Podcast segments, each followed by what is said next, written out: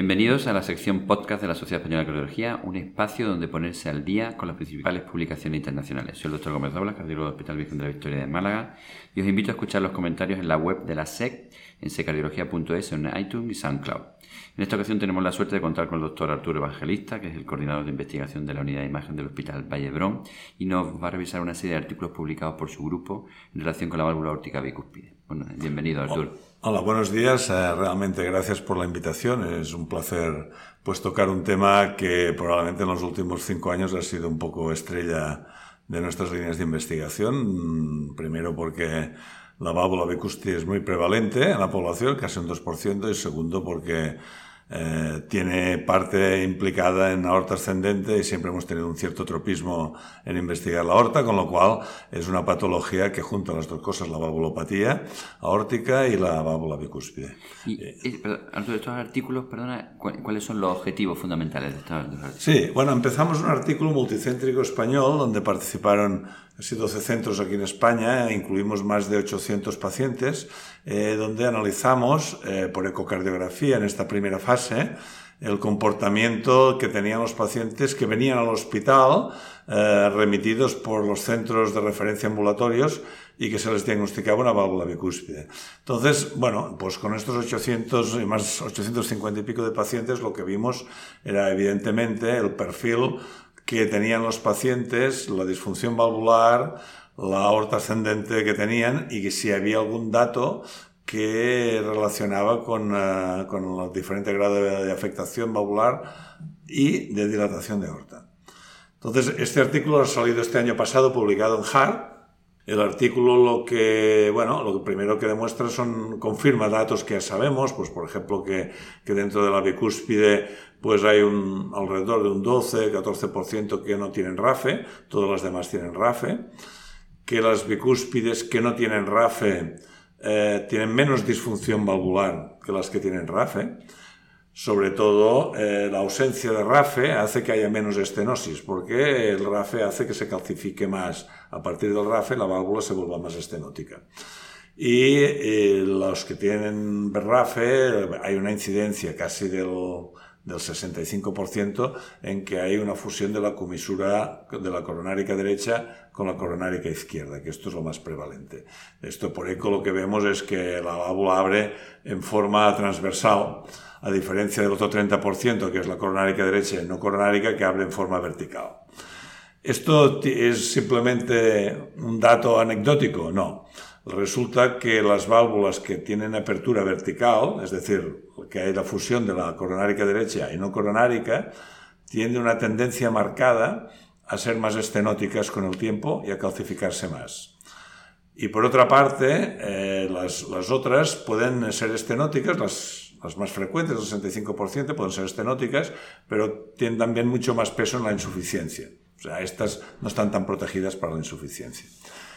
Por otra parte, el hecho de que sea un morfotipo u otro nos llamó la atención porque los que tenían el tipo 1 más frecuente, la apertura uh, horizontal, pues toda la aorta estaba dilatada, en todos estaba la parte tubular muy dilatada, pero en estos también tenían dilatada la raíz en un porcentaje alto. Y en cambio, los que tenían la apertura vertical, coronárica derecha no coronárica, nunca tenían dilatada la raíz solo tenían dilatada la parte tubular o el arco. Esto nos llamó mucho la atención. Entonces, a partir de, estos datos, la tendencia a la disfunción valvular, a la estenosis, sobre todo del morfotipo eh, vertical, este del coronárico derecho no coronárico, y su tendencia a dilatar la aorta más distalmente respecto al otro, dijimos, bueno, esto tiene potencia estadística marcada, ¿no?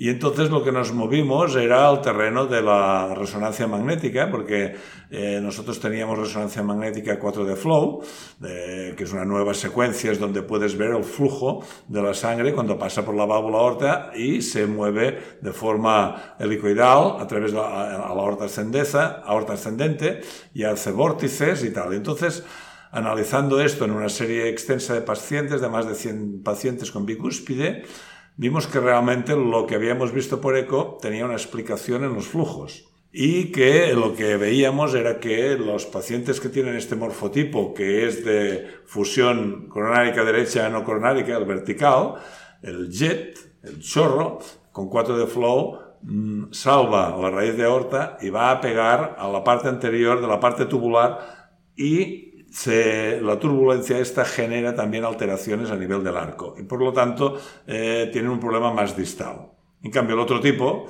el horizontal, el que es coronaria derecha, coronaria izquierda, pues ya tienen vórtices a nivel de la raíz de aorta. Con lo cual, confirmamos el hecho de que esto no era por azar, sino que por 4 de flow es la dirección que, que genera la válvula bicúspide con sus alteraciones morfológicas las que envía el chorro. Y claro, dices, ¿y esto no pasa en, en otras causas de valvulopatía? Pues probablemente debe pasar, pero no es lo mismo adquirir una valvulopatía a los 60 años o a los 70 que arrastrar el mismo chorro con la misma dirección desde aun cuando estás en la barriga de tu madre, es decir, en fase embrionario fetal, con lo cual es toda la vida, todos los latidos que van siempre en una dirección determinada y genera cambios morfológicos en la raíz de aorta y en la aorta ascendente que están justificados por esto. Esto no niega la posibilidad de que pueda haber un componente genético que module la respuesta, porque no todos los pacientes tienen el mismo grado de dilatación. Por lo tanto, debe haber factores predisponentes que aún no hemos alcanzado a conocer. Pero cómo se comportan, qué válvulas se deterioran más y dónde se dilata la aorta, hemos visto factores biomecánicos que, que lo definen.